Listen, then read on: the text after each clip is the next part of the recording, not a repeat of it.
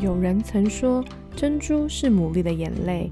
也许你的生命中也有许多的眼泪，但那终将成为美丽的珍珠。欢迎收听《非牡蛎的大小事》。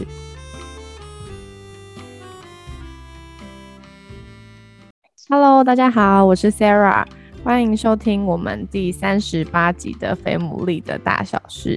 谢谢大家对上周爱情故事系列的热烈支持。之前有收到听众说想要听爱情长跑之后，结果对方却劈腿的主题。那我们目前呢正在筹备当中，所以就请大家可以再耐心等待一下。那如果呢有什么想要听的主题，也欢迎可以私讯我们的 IG F A T M O O L E E 哦。今天呢又是我们唯一固定来宾的特辑。说实话，我真的是蛮意外可以有这样合作的，因为怎么说呢，就是其实我跟这来宾基本上我们真的没有很多认识，所以其实每一次访问的时候，我就跟大家一样都是第一次听。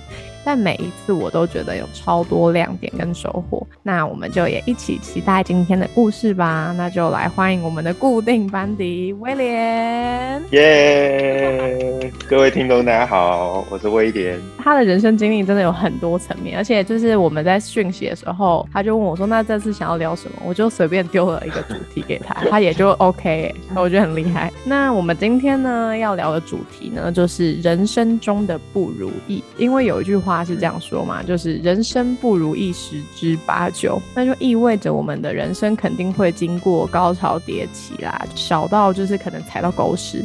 那大到可能可能就是失恋啊、失业啊，或者是失去友情，甚至就算是那些被定义为人生的胜利组的人呢，他们也肯定有不顺遂的时候。所以今天一开始呢，我就想来请问一下威廉，就是你的人生中有遇过哪些不如意的事情呢？其实你邀请我分享这个主力的时候，其实我当下有想到几个。但是我后来觉得想要分享的有两个，我觉得印象特别深刻的。第一个呢，不如意的事情其实是发生在我大学第一年的时候。其实我大学是去了美国的 L A 读大学。其实第一年去到国外生活，其实是非常的。震撼，因为我当初只是想说啊，那去美国读书，然后找住的地方啊，然后找学校，大概可能也就那样。但是这个事情是发生在我我住第一个地方，就是因为我要开学了，所以我很急找了一个地方。那那个室友，我跟他来往不多，但是大学时期我就是一个没有很多社会经验的人，所以我那时候还是本着一个我相信你。我就期望你可以相信我的这种人生态度来交朋友。那时候刚好有个同学，我觉得跟他蛮聊得来。然后他的状况也是因为那时候他跟他的室友处的不好，所以他很急着找一个地方。那那时候有种义气的那种感觉，就觉得啊，那其实我也可以找一个新的地方住，不然我们就再找一个新的地方一起 share。因为在美国，其实我那时候在 L A，其实也不便宜，所以我们那时候蛮多人都是一起分租一。的公寓的，那我那时候呢，因为我们看到都是一种三房的公寓，是算下来最便宜，所以我还揪了我以前认识的一个朋友，所以呢，我们就三个就走在一起，然后我就把他们介绍彼此认识。法国的室友叫做 Kim，上海的室友叫 Lucas，那我们就三个男生最后找到一个蛮不错的，然后我们就一起租了那个地方。有趣的事情就来了，那 Lucas 在前期呢，对我们都是很客气啊，对我们很好，因为他那时候也有车。所以他也会帮我们分担一些采购啊，或者我们要出去吃饭，他都会载我们。所以我们对他基本信任也是蛮够的。然后我们新住的地方其实是 Lucas 他去找到的，所以呢，Lucas 就跟我们讲说，哎，租金是两千多块美金，那我们分下来是多少多少。从一开始到后面呢，其实我们都一直信任 Lucas，所以我们也没有去真正的去调查很多的东西，然后也让他去管理我们的租金。那第二方面呢，就是说那时候因为当留学生。嘛，还是想说，如果我们也可以。多租一个公寓，然后再租给别的留学生，搞不好我们也可以赚一些现金流。所以那时候 Lucas 就提出这主意，我们也觉得也不错，因为我们也也不是去骗人，只是想要帮刚来的留学生可以更快的融入生活。那我们也个别的把我们的那一份给 Lucas 去租一个新的公寓。哇，你们真的很信任他。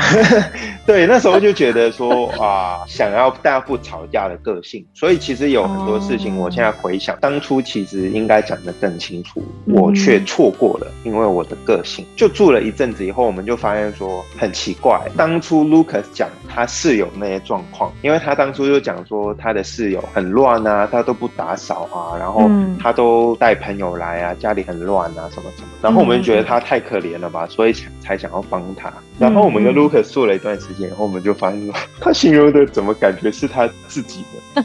我们就发现说他吃完饭他不洗碗，然后他也不会打扫家里，他就是在他的房间，然后过他的生活。然后我们每一次路过他房间，他房间就那种巨乱，不知道他怎么生活，他就在那种一堆杂物中间生存。我们后来发现越来越怪的时候，Kim 就开始觉得，哎，怎么会这么奇怪？那 Kim 就说他去跟房东调查一下。那他一边调查的时候呢，我们家里就发生一个事情，那时候就发生盗窃案，就在我们的公寓当中。不会是这个盗窃案呢？其实它也很妙哦，这门锁都没有被爆开，但是我呢，就我的护照跟我的一个名牌的旅行包不见了。Kim 的话呢，它是一组工具组不见了。对，偷的内容蛮特别的。是那时候我们因为信任我出门我都没有锁门，但是我那个时候跟 Kim 都刚好去上课，唯一的嫌疑人就变成只有 Lucas。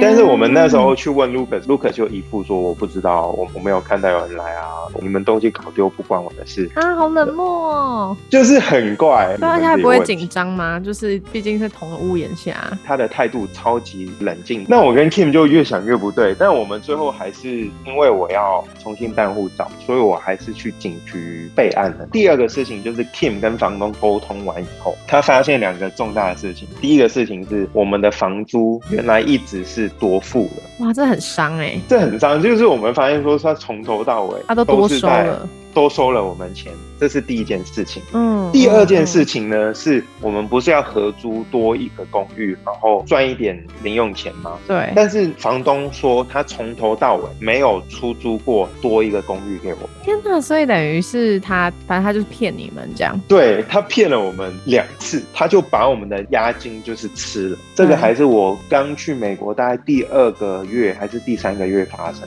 嗯，那个冲击之大真的是很崩溃。然后我也不敢跟我爸妈讲，因为我觉得让他们担心。那时候朋友也不多，我也不能跟家人分享。所以后来我就跟 Kim 说：“Kim，不然我们还是赶快找地方搬出去吧。”所以你们没有跟他摊牌哦，就是说房东怎么说的？因为我们太信任 Lucas，所以我们也没有跟他签什么合约。其实跟他摊牌，我们后来想了一下，也不会有什么好的下场。所以我们那时候的对策就是说，我们要比他更快搬离那个地方。到那个时候，其实 Lucas 就很少在家里出。那个时候他好像交了一个女朋友，所以他很少回家。我现在回想，当然这个状况没有处理的很好。那时候为了人身安全，我们就马上搬离开那个地方。那我跟 Kim 后来也是租了不同的地方。我跟 Kim 还是朋友啦，但是跟 Lucas 后来真的就没有来往了。对对对对，我真的觉得哇，原来世界上有价值观那么不一样的的朋友或者人是真的存在。那第二个想到的就是，也是发生在我大学时期的。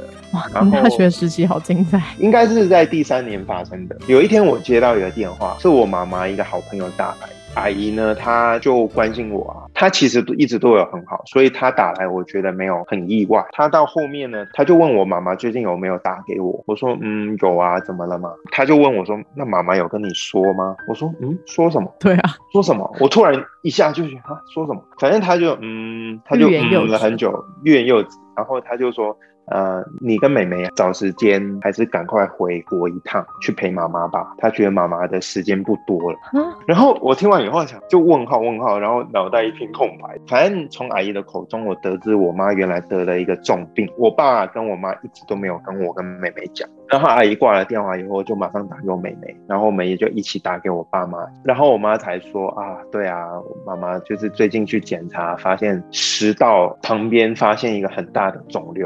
然后十几公分，然后就蛮危险的，因为他的肿瘤是压到他的主动脉。他们的推测就是说，他们很担心那个肿瘤一缩的时候，因为它已经粘在那个主动脉上面，那个肿瘤会把主动脉给撕裂，他就可能会内出血，然后就会有生命危险。然后我们听到这消息以后，我想说就是晴天霹雳。我跟我妹妹当下真的是不知道怎么办。我觉得人生中第一次感觉到家人好像要有生离死别。的那种情境。那一次是第一次感觉到说，哇，我妈可能要死了，就是百感交集的，就是觉得有一部分很生气，你为什么不提早告诉我？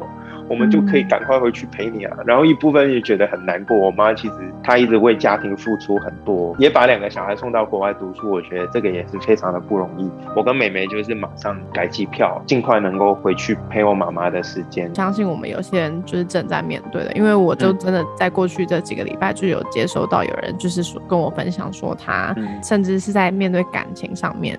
就是被骗财，我也有朋友，他就是家人正在面对癌症啊，等等的。那我想要知道，就是那你在面对这些过程，你觉得还有什么其他是可以跟我们分享的？那我先讲完我妈妈的部分好了。我那时候当然就希望说有个生机可以发生，就是希望妈妈可以突然好起来啊，或者她的治疗可以很顺利，很快就可以度过了。但那时候其实真实的状况是，妈妈那时候在广州接受治疗，因为广州那时候有刚好有认识的医生。但是那段时候呢，她的治疗的过程也是非常漫长。我那时候做的就是我每天去医院陪他，当然我心里会自己为他祷告，因为我妈妈还不是基督徒，她有自己的信仰。但是我那时候就自己为他祷告以外，我每天也是去医院跟他分享，因为我那时候其实跟我妈妈关系没有很好，但是我心里面就是想着说，可能我明天就看不到他，所以我觉得我也没有什么秘密可以再保留，我想要珍惜每一天跟他的时间，所以那那时候我就跟他分享了很多我以前没有跟他分享过。那除了这个以外，我也跟他分。出国后才会很感谢父母在家里的付出，因为家里其实我们就就是好像活着就好了，吃喝住行都是父母可以打理。我妈妈那个时候的状态，其实是我人生中没有看过。她头发一直都很多，也很长。那因为电疗、化疗，她头发就是一天一把一把的这样掉。然后我妈以前就是微胖型的嘛，那个时候她瘦到一种我没有看过的状态。那我跟我妈妈其实小时候也是蛮亲的，她会牵我的手啊，也会亲我啊。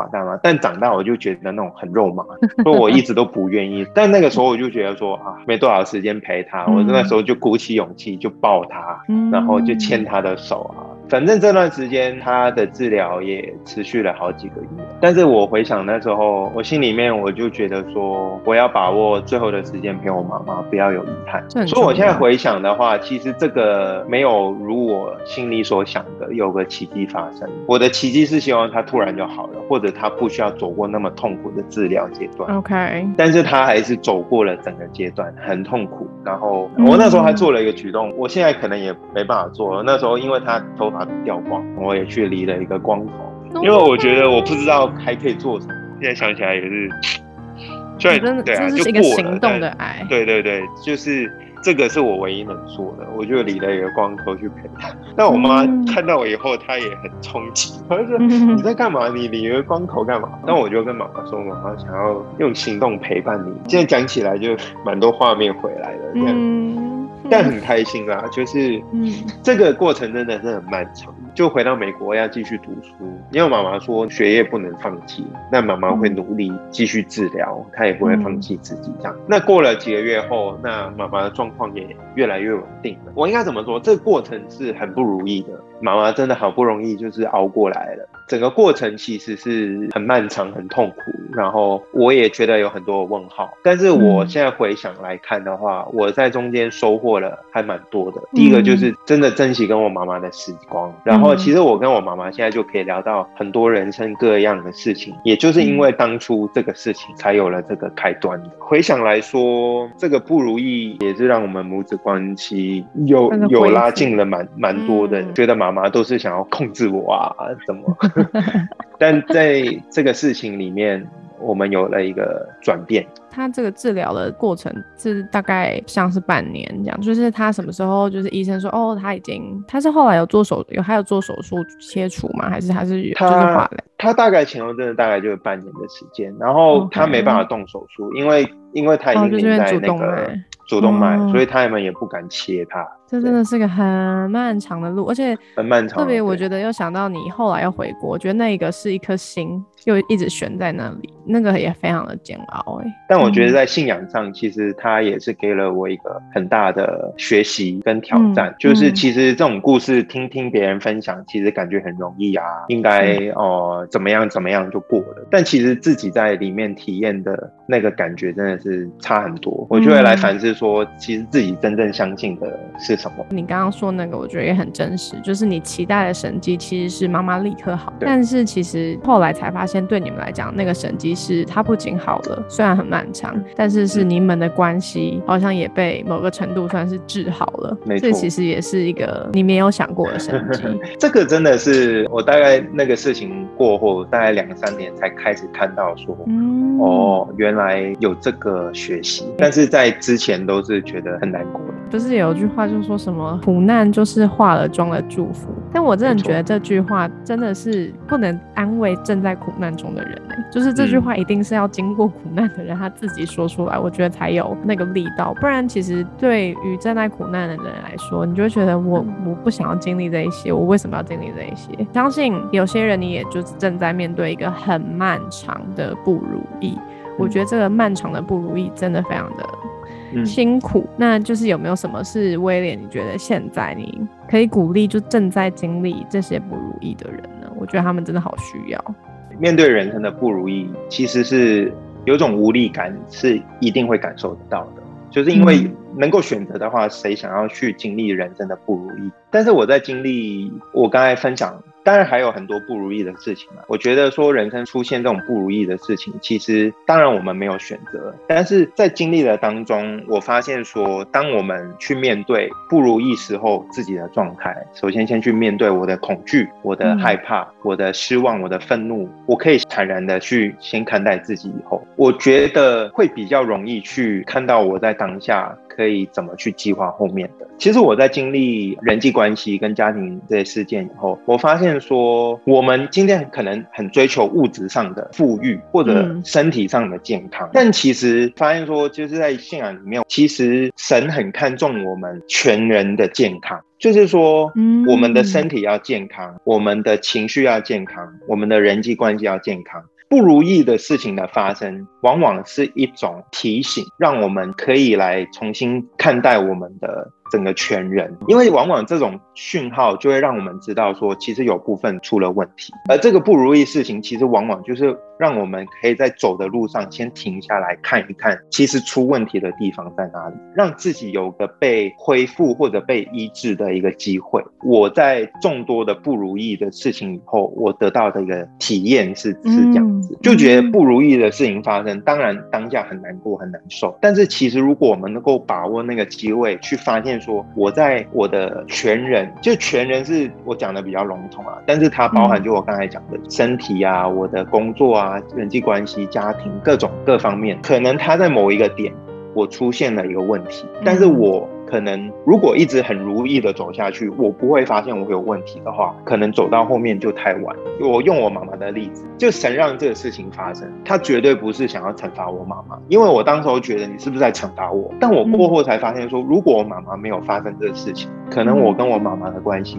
就是没有那么容易可以被恢复，可能我们要花不知道更多的时间，或者有别的事情发生，我跟我妈妈以前不好的关系才有办法被恢复。我要讲回来，就是说今天可能。很多听众不一定是基督徒啊，或者还没有信仰，但我觉得没有关系。我觉得其实不管是人生胜利组还是谁，其实人生一定有不如意的事情。但我反而是觉得，可以在不如意的事情发生的当下，我们可以来思考：哎，到底是哪部分出现问题？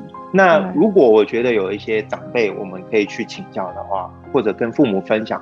我觉得很棒，但如果真的试了很多方法也没办法，以后其实我觉得那时候大概是我人生中祷告最多的时间。但是你说祷告里面是不是每一次就是上帝出现啊，天使出现跟我说话？没有一个低沉的男人的声音也没有，对，真的没有，完全没有，没有那种灯打亮啊，天堂门打开那种，就是我心里期待没有，完全没有。但是我觉得在这个过程当中，我在祷告的过程中，我觉得起码有个人，就是有神跟我去分担，然后我也在这个过程当中。我越来越发现，说我面对的事情到底是什么。如果你真的现在在经历一个不如意的事情，我真的很能够同理，能够理解大家的心情。但同时间，我想要鼓励大家说。其实，在不如意的后面，等待着你的是一个你会觉得更有生命力的一个过程的转变。所以，我觉得这个过程，如果我们能够换一个 mindset，换一个思维去看待它的时候，其实它会让我们以后的人生过得更有方向、更有价值。我只能说，这个过程真的很不容易。但是，如果你能够不逃避它，然后去面对它的时候，相信大家都可以走过这些经历，然后成为一个更勇敢、更坚强的人。我觉得。刚刚听威廉在分享时候，我觉得我有一个画面，就是有一种感觉，就是真的是我们在面对人生中的不如意的时候，我觉得好像真的是上帝按下了一个暂停键。那个暂停键不代表你人生就结束了，它就是一个暂停。没错。那我觉得有些时候我们就真的会很期待生命中有个反转，就像看电影一样。但是有些时候呢，低谷的后面。竟然又是一个低谷，我们都会很期待低谷后面就是呃什么高山啊什么的，对。但有些时候的确低谷后面也有可能就是一片美丽的风景。但所以我觉得不论是大家你现在是在得意或者是在不如意，不要放弃。真的听起来蛮八股或者是有点滥情，可是我觉得不要放弃面对。就像刚刚威廉最后说，不要放弃面对那个背后，其实这个不如意背后一定有什么事情是你可以去突破的。当我们不要放弃。面对这些种种不容易的时候，我觉得我们才有可能走过这些不如意。祝福大家，虽然生命中真的有很多的不如意，但或许这一些也会带来一些出其不意的事情。那我们今天这集就到这边喽，真的很感谢威廉跟我们分享这么精彩的经历，我真的觉得再一次有超多重点画起来。对，那相信也可以祝福大家。那如果你有什么正在经历不如意的事情呢，也欢迎你们可以私讯我们，然后跟我们分享。就是我们的 IG 是 F A T M O O L E E。那我们就下一集再见喽，大家拜拜，拜拜。